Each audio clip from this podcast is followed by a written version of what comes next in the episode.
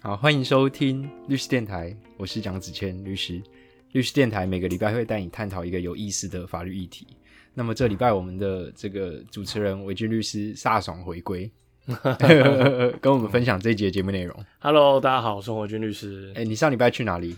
诶、我去日本 你去日本哪里？廉价嘛，我去呃那个京都、奈良，然后大阪。啊哈对，啊哈，啊有什么就是旅游的心得吗？人很多吗？人蛮多的，然后 其实出出乎意料，就是应该是因为那个对中国的那个疫情政策的关系，所以，诶、比起以前比较没有那种很大团，就到处都是中国人的那个感觉。啊哈，对，反正台湾人蛮多有没有觉得空气变清晰？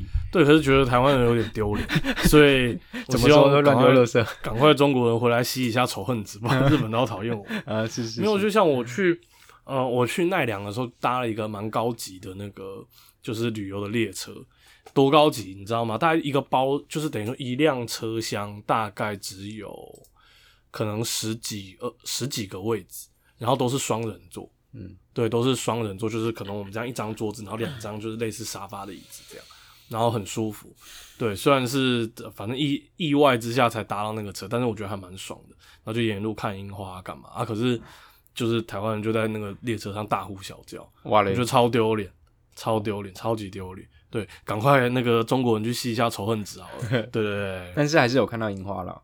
哎、有啦，有啊，就是随便路边一棵就开了乱七八糟。哇塞，对，嗯。那我们这礼拜要讲什么？我们这礼拜要讲两个东西。诶、我们先讲一下，因为这几天有一个算是还法律圈还蛮大的新，算蛮大嘛，应该说引发一些讨论的新闻啦，就是呃，我们的知名的这个死刑犯辩护律师，人权律师呃，他你这样讲他可能会生气。我们讲他郑杰律师，他之前因为人家讲他是郑杰律师生气过啊，啊，讲人家人权律师也不行哦。诶、他好像可能可能那个吧，我猜他应该喜欢被叫诉讼律师吧，因为哦至少那个 banner 上面是这样写。好，所以我们的诉讼律师黄志豪开了一个，黄大律师他开了一个国民法官的课程，然后说，哎、不懂法律也不懂审判的，眉眉角角没关系，黄律师来教你，OK，就是等于说国民法官相关的程序。这我们今天第一个主题。对。那第二个主题，我们想要讲说，大家之前很轰动的那种爷孙恋，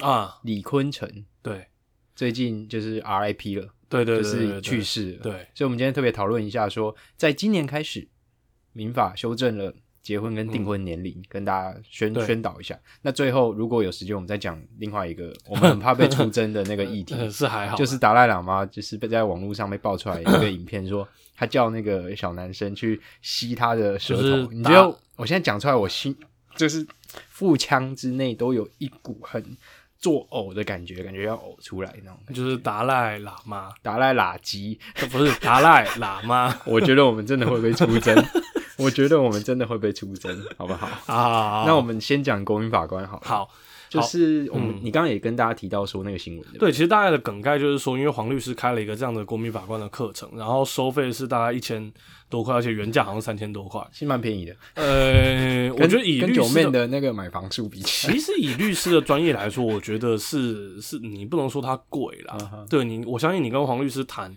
他的课程，如果比如说一个小时多少时间，还是多少，绝对不止这个价钱。但你要小心啊，黄律师在找你去那个、啊，如果你是女性当事人的话，哎哎哎哎你小心哦你注意发言你对你才要注意发言，注意发言我没有这样子讲哦，呃我没有这样子讲，我们会不会变共同被告？我们这样是共同侵权吗？是啊是啊，呃，没有没有没有这样，我们扯远。扯远扯远总之，嗯，就是它它主要引发讨论的点，其实包我相信多数的呃律师甚至法官，我相信是比较不以为然啦，因为我们会认为说，其实国民法官他这个主要的制度就是我们希望就是法律的素人。对，而不是就是等于说法律人这样子的思维去加入审判了之后，那第一个提供不同的观点，第二个也是去建立对司法的信任。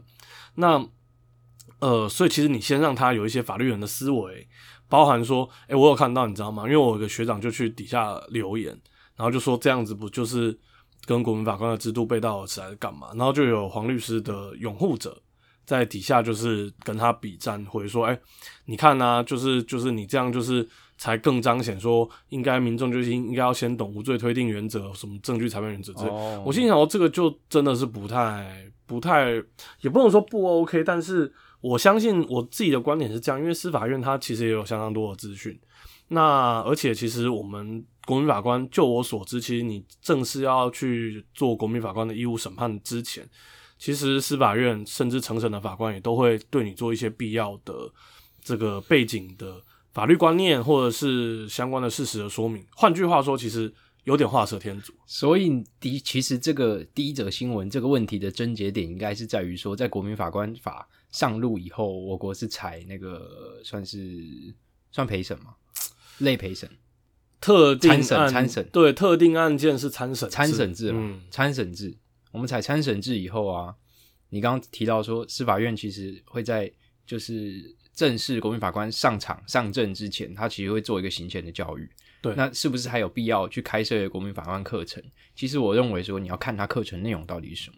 如果我认为啊，像一般开这种课程，他也他也没办法讲什么太深入的东西。你要你说要讲什么实体上要怎么去认定说，嗯你说什么相当因果、什么条件因果关系，对我我认为其实那个那个有困难啊。对那如果你没办法去讨论到这么深入的东西，那你是不是只能去跟一般的这些买你课的这些人跟他说，哎，那你就是只能去谨守，比如说无罪推定原则啊，或者是什么罪疑为利被告原则。嗯那我认为这这个问题点会在于说，这正好凸显了我国公民的教育的不足。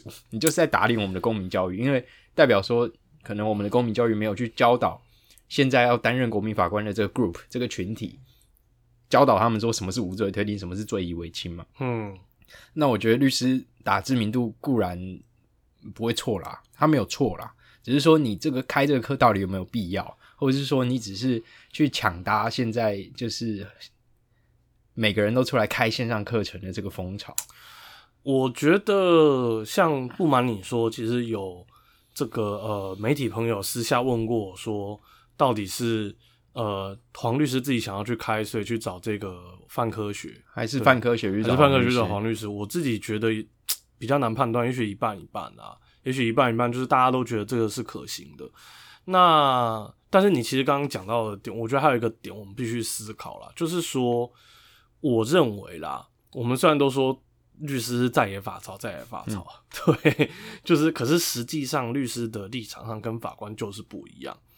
那我们身为律师，呃，适不适合站在律师的立场去教导人民如何当国民法官这件事情，我认为也值得讨论啊。我们换个角度想，嗯，如果是今天是检察官、检察协会，他们说，哎、那以后选国民法官之前，我们检察官先帮你们上一上，先帮你们民众上一堂课。您身为律师，你可以接受吗？不能接受，因为检察官都交友罪推定。我昨天我昨天有个灵骨塔的那个 被告被判出来，普通诈欺罪判两年四个月，哦那个案子只有告诉人单一指数而已。啊，所以其实当下听到结果，其实蛮傻眼的。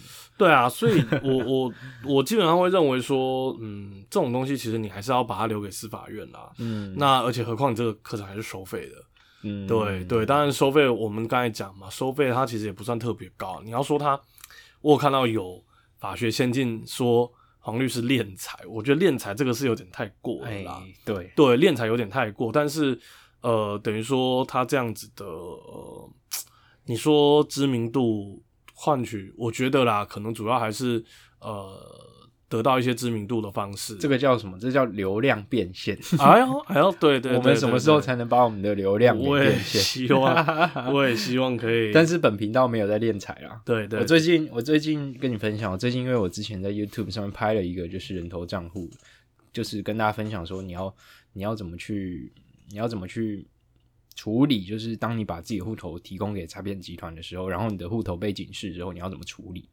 我单我光那个影片啊，点阅现在好像已经好几千，哦，然后因为那个影片，我现在几乎每天都会有 都有人来加我的 line。哦真的哦，然后他们就会问说啊，律师，我这个人头户头被被警示啊，不然那怎么办？那我一一一贯的回复都是说，你先去报警，然后你再提供警察你的对话记录。但老实说，你说我们能够提供一个无偿的服务，我认为到这个这个程度，这个 cut 设到这边就好。之后我就会跟他们说，如果你有需要的话，可以来事务所咨询，那咨询费一次是八千块，有委任可以扣掉。嗯那如果你没有的话，你可以去找法律辅助基金会，就有点岔题啦。但是回到你刚刚讲的，就是说教导国民法官的这个作为一个国民法官的这个知识，它到底是不是专属于司法院的，或是它其实民间也可以去做这件事情？我认为是不专属司法院啦嗯但是你不免会让人家质疑说你的立场是不是会有所偏颇。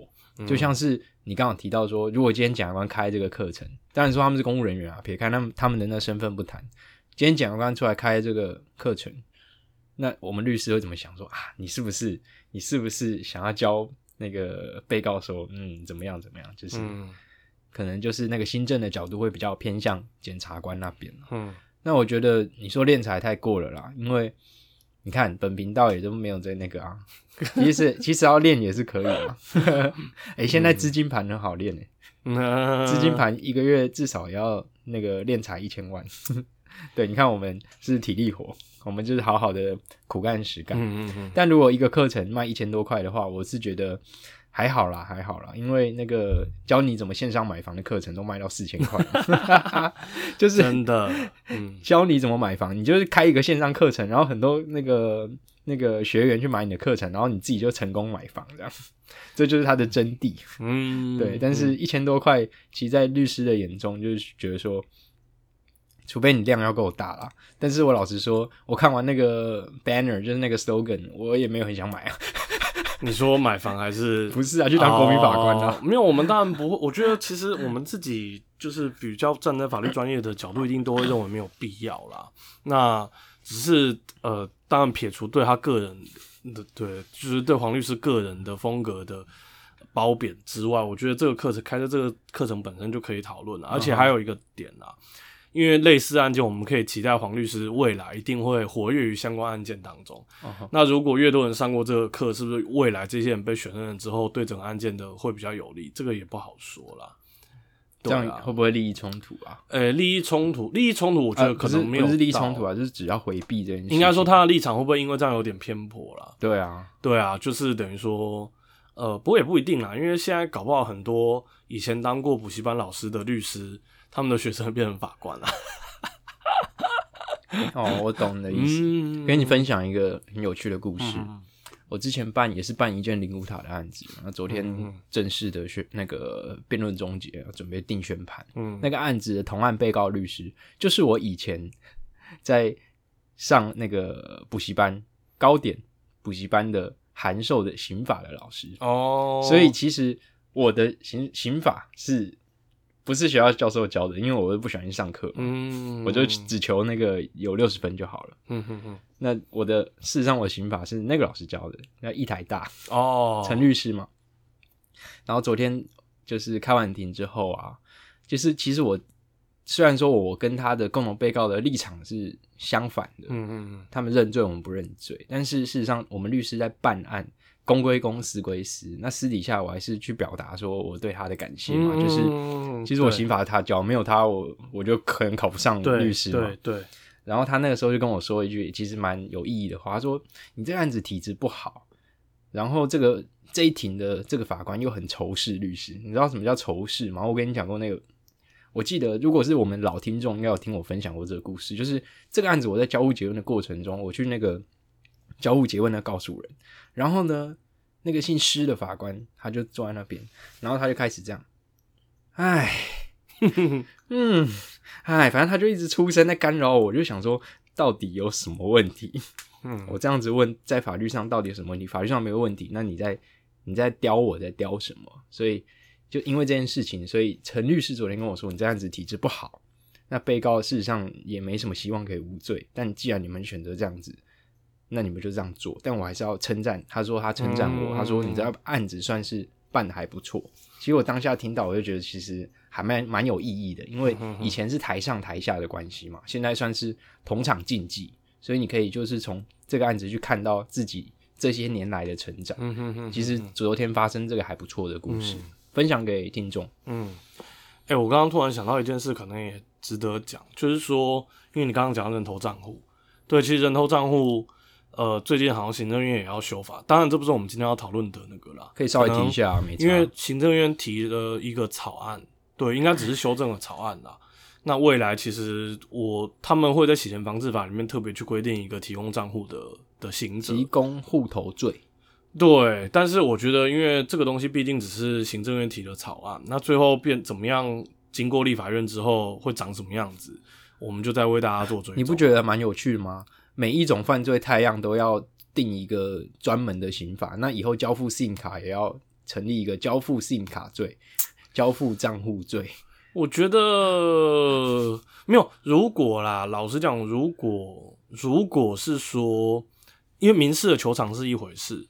但如果我我看了那个草案的新闻，如果行政院的立场是说单纯提供账户的人，那他只是就是有点类似说，先用行政法，比如我先处罚你罚款，啊，你如果什么多次提供，那我再用刑法来处罚你，我认为相对来说比较合理啊。当然，呃，一定会有人觉得不合，一定有人干，你这就在鼓励诈骗集团，你鼓励人民去。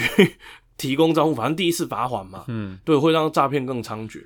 可是我觉得反过来说，因为现在真的我们也看过太多了，就是他们真的是本身经济就比较弱势，他们才会去选择把账户提供出去。嗯，那那也许他们根本没有赚到钱，也许就是为了那一点点钱，然后就背了一个刑责。那对他们来说其实是更大的影响。嗯啊，因为你归根究底，这个东西你还是民事球场啊。是啊，对你还是要民事球场啊。嗯，对。好，这个我们之后再跟大家做。扯远了啦，对，那你有什么黄律师的八卦吗？我有他的八卦，但是他的八卦都在一周刊了，不是吗？还是今周刊？大家可以自己去搜寻啊。那我们就不多说，我们不，我们不，我们不不评论，不求证啊。我我没有，我讲一个啦。他其实当初我在律训的时候，他上过我们的课，然后他让我们那届的分享怎么那个把当事人。哎呦，你这个言论有点危险哦。没有，黄律师我。郑重的否认，你在跟我切割吗？对，我切割一下，我 我要切割我们的那个 共同侵权，没有没有没有没有这个事情，我不评论。对，没有。哎，我要说什么？哦，没有啦，我之前在他是上类也是类似交互结问的课，因为他好像到美国去受训过，还是干嘛？然后，但是他反正他他他当下没有没有，他可能自己也忍着。然后，但是等到他下了课之后，他就在他自己的脸书发难，讲说什么我们。可能有人穿球衣上课啊，然后什么中间下课打扑克牌啊，或者干嘛，然后说反正就是措辞很激烈啊，然后就让我们的那一届受训的律师对他来对他印象都不好。嗯，对。那后来我们后来我受训的时候也没有邀请他了，嘿嘿嘿，没有啦。律训大家是轻松的嘛，对，除了听课之余，就是还是要。带一点就是联谊的感觉嘛，应该是说，我觉得他真的黄律师的个性上，我觉得从他个人的发文上来说，他比较属于大名大方，就像他之前也跟法服，这不是从八卦，这都是正式的，他自己发文的。嗯，他跟法服吵过架，因为他好像就是一个有一个法服案件，然后完全没有出书状，然后就去开庭被扣钱，哎，被扣钱，然后他超不爽，对，然后就骂法服，然后呃，对，反正他他的发文。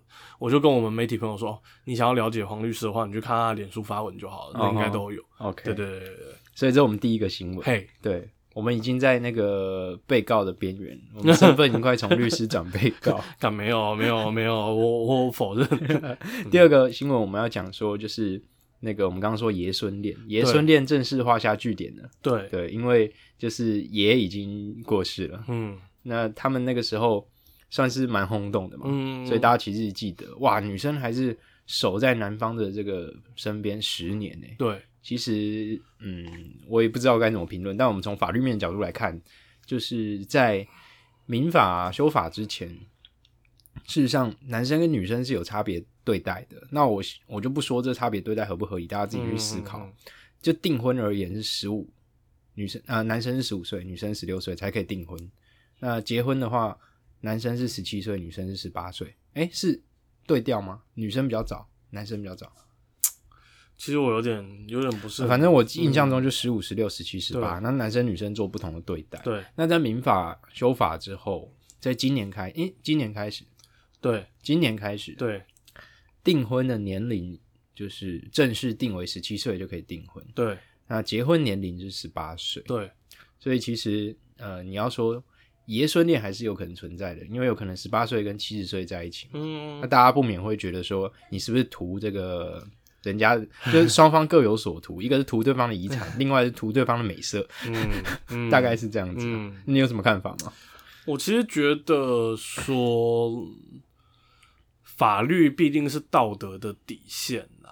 对啊，当然你在道德上可能觉得说人家年龄怎么样，但是其实人家没有爱到你，那真的是关你屁事。啊哈，对你不能因为自己看不舒服就要法律去禁止啦。但我自己是嗯，还觉得说已经有有点是已经快要超过我的那个，我觉得 我我自己会觉得说，对啦，可是就像我讲的，就是我看了我自己也觉得不是很舒服。哎，对对对，对，然后但是但是，毕竟我觉得这不是法律该去禁止或处罚的事情，因为对不对？就是嗯你没有办法完全禁止，而且实际上我记得，呃，我们刚才讲的爷孙恋，就是李坤城跟林静恩，后来他们好像也是在李坤城最后生命的快尾端才结婚，好像啦，我看新闻好像是这样子讲。嗯对啊，所以代表说，当然了，而且我听说就是有很多啦，就是这个不是说全部啦，但是我听说有一些就是外籍的，特别是中国的这个新娘过来嫁给一些老兵过去啦，对，